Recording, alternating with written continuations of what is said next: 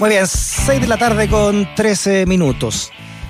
Fíjate que un informe realizado por Oxfam, que es esta red de organizaciones no gubernamentales, ¿no? Reveló que el 1% más rico de la población mundial ha sido responsable de más del doble de la contaminación por carbono que los 3.100 millones de personas que conforman la mitad más pobre de la humanidad. Esto durante un periodo de 25 años ¿ah? en el que las emisiones han alcanzado niveles sin precedentes. Queremos conversar sobre esto con el líder global de la iniciativa climática de Oxfam, Jacobo Ocharán. Desde España, Jacobo, ¿cómo estás? Bienvenido a Razones Editoriales. Hola, buenas, buenas tardes, eh, buenas noches para mí. ¿Cómo estamos? Hola. Jacobo, ¿cómo? es increíble esto, ¿no? Que ustedes lo ponen en cifra que el 1% de la población más rica del mundo contamina más que el doble que el 50% más pobre de la población. Sí, efectivamente, esto es un estudio, como bien citabas, que hacemos una retrospectiva de, los últimos 25 años o de un periodo de 25 años, pero eh, por desgracia esto encima es una tendencia que vemos al alza. Es decir, eh, ha sido en los últimos cinco años que hacemos en el estudio, desde el 2010 al 2015, que vemos que va creciendo y nada nos hace pensar que esto eh, no sea diferente a, ahora. Y lo que creo que es importante que se tenga en cuenta es que no es tanto, por supuesto, es la cuestión, una manera de describirlo perfectamente es hablar de contaminación, pero nosotros hacemos mucha insistencia en hablar del, presupuesto de carbono y el presupuesto del carbono puede parecer un concepto eh, un, poco, un poco confuso, pero mm, para que la gente lo entienda, mm, básicamente de lo que estamos hablando es de la cantidad de carbono, de CO2 que podemos emitir a la atmósfera para no superar el grado y medio, los dos grados que ya nos pondrían en una situación eh, de, no retorno y que llevaríamos el planeta al, colapso final. Es decir, eh, mm. hay un cálculo, sin entrar en tecnicismos, de, eh, para que la gente lo entienda, de, de mil podemos eh, de alguna manera, eh, eh, para no superar esta, esta situación de colapso, botar mil gigatoneladas más a la atmósfera de CO2. Como humanidad estamos votando más o menos 40 al año, entonces la gente puede hacer sus cálculos, ¿no? Es decir, si cada año seguimos a este ritmo, pues vamos a la, a la destrucción cercana. Y, lo que hacemos en este informe encima es que a la hora de emitir, a la hora de consumirnos ese pastel, porque al final es un pastel, un pastel que pesa mil y nos comemos 40 al año, mm, eh, hay una desigualdad absoluta porque hay eh, un grupo de personas que se come pues prácticamente la mitad del pastel ellos solitos. Sí, ah, siguiendo con las cifras que ustedes entregan en este informe de Oxfam, eh, Jacobo, dice que el 10% más rico de la humanidad el 10%, fue responsable de más de la mitad de las emisiones acumuladas desde el 90 al 2015. Eh, ¿en qué, ¿Cuáles son las principales fuentes de contaminación de este porcentaje más rico de la población? Bueno, nosotros hacemos un, cálculo eh, que está sobre todo basado, esto es una parte del estudio que lo basamos sobre todo, dijéramos, en los hábitos de consumo de los individuos. Y además es muy importante eh, que se tenga en cuenta que estamos eh, contando a la gente como consumidora final. Es decir, si uno se compra un carro que está producido, mm, pues pongámoslo en, China, y yo me lo, me lo mm, dijéramos, lo utilizo aquí en, en España, entonces, o lo utilizan allí en Chile, eh, estamos contando eso como, eh, dijéramos, como el consumo, mm, dijéramos, toda todo el CO2 que se votó para producir ese carro a la atmósfera se me adjudica a mí, no se adjudica a los fabricantes chinos, ¿no? En este caso. Entonces, eh, la mayoría del gasto que, que, hace, dijéramos, el ciudadano global, dijéramos, en su hábito diario, va en torno al transporte y además cuanto básicamente eh, casi es el 45-50%. Y cuanto más eh, ricos son las personas, más eh, gastan transporte. generalmente el grupo más contaminante es el transporte aéreo y a partir de ahí luego también dependiendo, depende de países evidentemente como estén densamente poblados o no, está el transporte terrestre.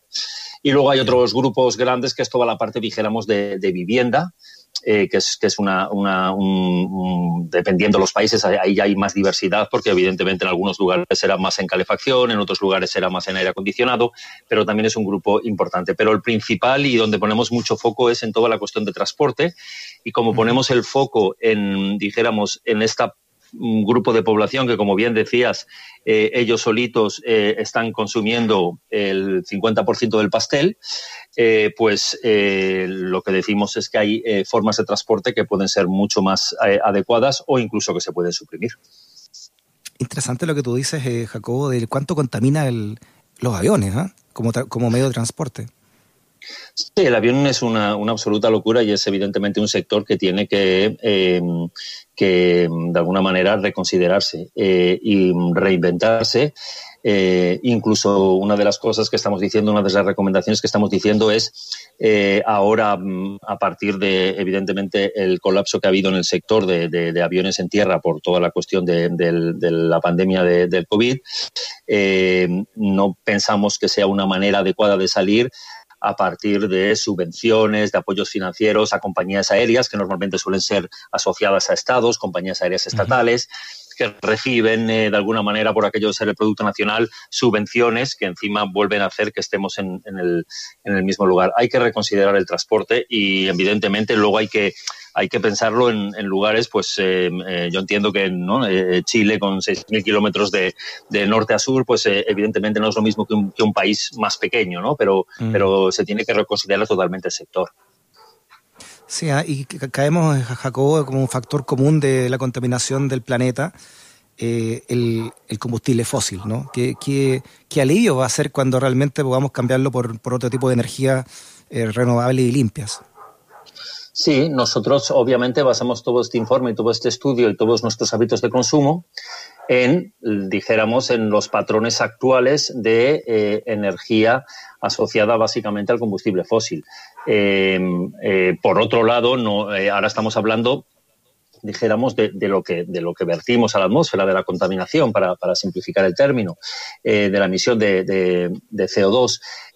pero claro, una, nosotros en este informe hacemos énfasis en la injusticia que hay, en, como digo yo, en, comernos el pastel que nos queda, pero al mismo tiempo sería muy interesante dejar de comer tanto pastel. Y la forma que haríamos de dejar tanto de comer tanto pastel, es decir, de invertir eh, CO2, como dices, eh, tú ves una reconversión del sector energético que tiene que ser, es, absolutamente crucial, a partir de dos cosas importantes, energías renovables, pero no pensemos, o sea, hay, lo diré por orden de importancia, reducción en los patrones de consumo de energía, que tendremos que ver cómo, cómo se hace, y, o que ya hay muchas propuestas en cómo se hace, y la segunda es de la energía que se consume, eh, transformarla renovable. Claro, porque si sigue esto así, ¿no? Y ustedes lo explican en el informe, eh, Jacobo, en el de Oxfam, en que en los últimos 25 años, o sea, estamos hablando del 90 al 2015, las emisiones han crecido un 60%. ¿Esto ha ido también increciendo eh, o en los últimos años hemos logrado equilibrar algo esta balanza? ¿no? En los últimos años, a pesar de, o sea, ha ido increciendo, la curva es terrorífica, la curva es absolutamente dependiente de, de, dijéramos, de subida a, dijéramos, al pico de una montaña rusa, ¿no? Es absolutamente una curva de estas. Eh, y entonces, eh, a pesar de los convenios de París, y de los acuerdos internacionales. Em, eh, los convenios de París son del 2015 y precisamente se tenían que.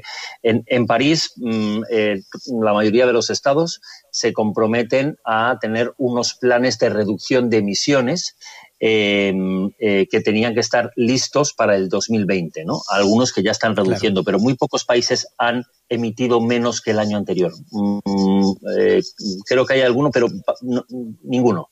Entonces, eh, los países siguen emitiendo más cada año. Están aplanando algunos de ellos la curva, pero los grandes emisores em, no lo están haciendo. Los grandes emisores siguen incrementando cada año más las emisiones. Sí, eso es bueno que tú lo recalques, ¿no? Porque este informe es hasta 2015, en los últimos cinco años, entonces no, no hemos dado ninguna señal de que estamos realmente preocupados. Entonces, por lo menos, las más importantes economías del mundo.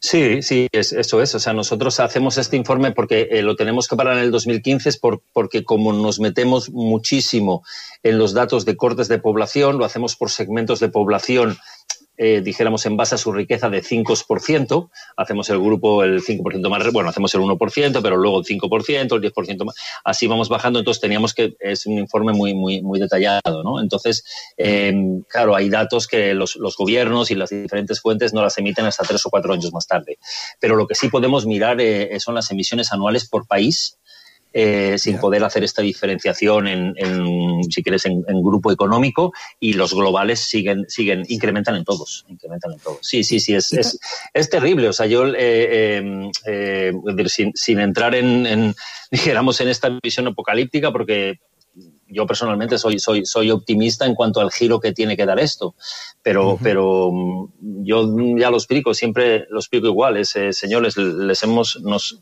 tenemos un, un, lo que quieran, digan un pastel, digan un, un asado, lo que sea, que pesa mil y nos comemos todos juntitos 40 al año, es así de simple.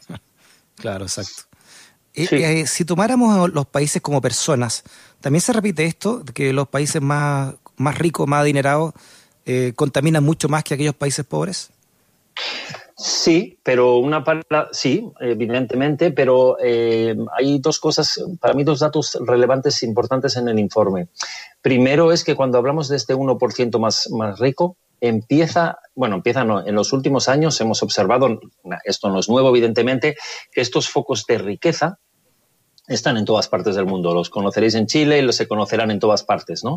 Y estos, estos grupos, si quieres, eh, mm, eh, de personas ricas, tienen unos patrones de consumo muy similares. Eh, es decir, el, viaje en avión, en algunos casos en, incluso en avión privado, el, consumo, dijéramos, desmesurado. Y luego el, segundo, el, 10% de la población más rica en muchos países eh, también tienen eh, patrones muy similares. Entonces, esto es una cuestión muy importante a tener en cuenta.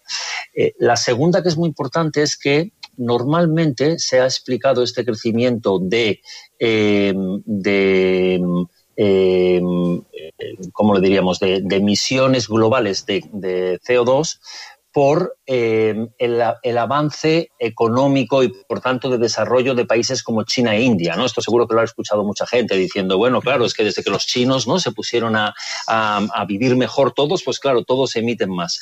Y en este informe, de alguna manera, estamos eh, incidiendo en que esto no es de todo el cierto, porque seguramente, eh, como hemos dicho, ¿no? como, como has resumido todo al principio, nosotros estamos diciendo el 50, perdón, el 10% más rico emite más del 50.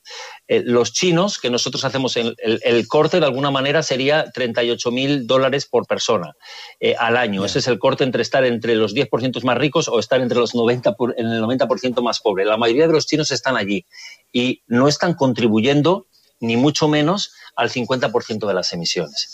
Entonces, eh, hay, hay patrones de consumo que, se asocian mucho a la desigualdad. Es decir, los ricos siguen siendo más ricos y están, o sea, las diferencias siguen siendo más altas y consumiendo y por tanto emitiendo más. Estamos hablando con Jacobo Charán, que es el líder global de la iniciativa climática de Oxfam, ¿no? Un informe que dice, entre otras cosas, ¿no? que el 1% más rico de la población del mundo contamina más del doble, que el 50% más pobre. Jacobo, me imagino que también mm. dentro de esto, y a nivel mundial, hay una problemática de, de, cómo cultural, si tú quieres, ¿no? De, del individualismo también en que, que, se ha caído, donde como que no tuviéramos la, noción de que compartimos el mismo planeta, que hay que cuidarlo para todos. Sí, eh, claramente. Eh, eso absolutamente asociado, que yo no sabría hasta cuándo remontarme si queremos individualismo. Eh, seguramente está a lo largo de muchos periodos de la historia, por desgracia.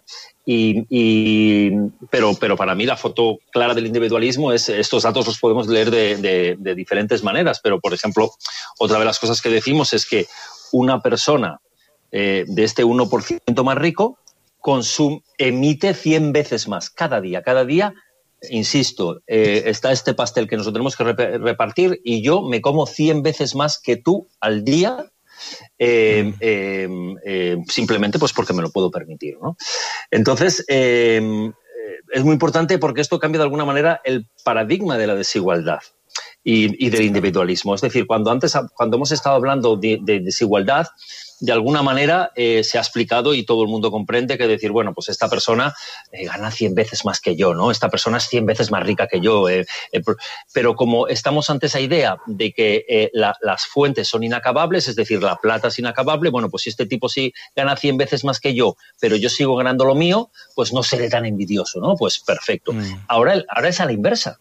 Ahora es, este tipo se está comiendo 100 veces más que yo de algo que cuando se acabe se nos acabe para todos. Entonces, es, un paradigma de desigualdad que se cambia absolutamente, porque ya es, volvemos a, tu pregunta, es decir, la concepción absoluta del individualismo, o sea, se rompe, porque se, nos, se está comiendo lo de todos, come 100 veces más al día que yo. Y esto es una cosa mm. que es, eh, bueno, que, es, lo que tratamos de revelar cuando hablamos de injusticia, no tanto en la contaminación, porque eso ya se sabe, que una persona que, mm, digamos, tiene una casa más grande va a, va, va, a contaminar más. El problema es que esa, con esa contaminación está consumiendo más de lo que nos queda para todos. Claro. Sí, por último, ya también a manera de, resumen, eh, Jacobo, ¿qué, ¿qué experiencia deberíamos sacar no post pandemia, de acuerdo a este informe que ustedes han presentado? Bueno, yo creo que mm, cuando post y, durante pandemia, yo no sé cómo de optimistas están en Chile, aquí, aquí eh, bueno, eh, está claro que, la pandemia, o sea, el, proceso de recuperación de la pandemia, eh, mm, de alguna manera tiene que poner de manifiesto lo que decimos eh, lo que llevamos diciendo eh, eh, de que la recuperación, dijéramos que los modelos económicos actuales están llevando a un consumo desmesurado y por tanto a la destrucción del planeta. Entonces, cuando hay momentos en los cuales la reconstrucción, como el ejemplo que he puesto del sector aéreo, se tiene que plantear, o por ejemplo algo que afecta tremendamente a España, como es el sector del turismo, se tiene que replantear, se ha colapsado, ahora tenemos que replantear, volver a modelos exactamente iguales es mm, dispararse en el pie. No tiene ningún sentido. O sea, eh, entonces es cuando, cuando se da el, espacio de la, bueno, de la reconsideración. Los, el modelo eh, económico global y repetido en la mayoría de los países es destructivo para el planeta, por lo cual al final es destructivo para todos. Entonces, es ahí donde estamos alzando las voces para que la recuperación económica se haga dentro de, eh, pues dentro de, unos criterios de, sostenibilidad y, eh, para el planeta, que sería la, la única solución. Jacobo Cherán, líder global de la iniciativa climática de Oxfam. Jacobo, un abrazo grandote hasta España, que estés muy bien. Bueno, muchas gracias y un placer hablar con ustedes. Eh, eh, estuve una época en Chile y volver aunque sea ah. con, el oído a Chile. Muchísimas gracias. Muy bien, Jacob. Abrazo grande. Chao, Gracias. Que nunca te discriminen por razones editoriales. Radio USACH 94.5, el dial de un mundo que cambia.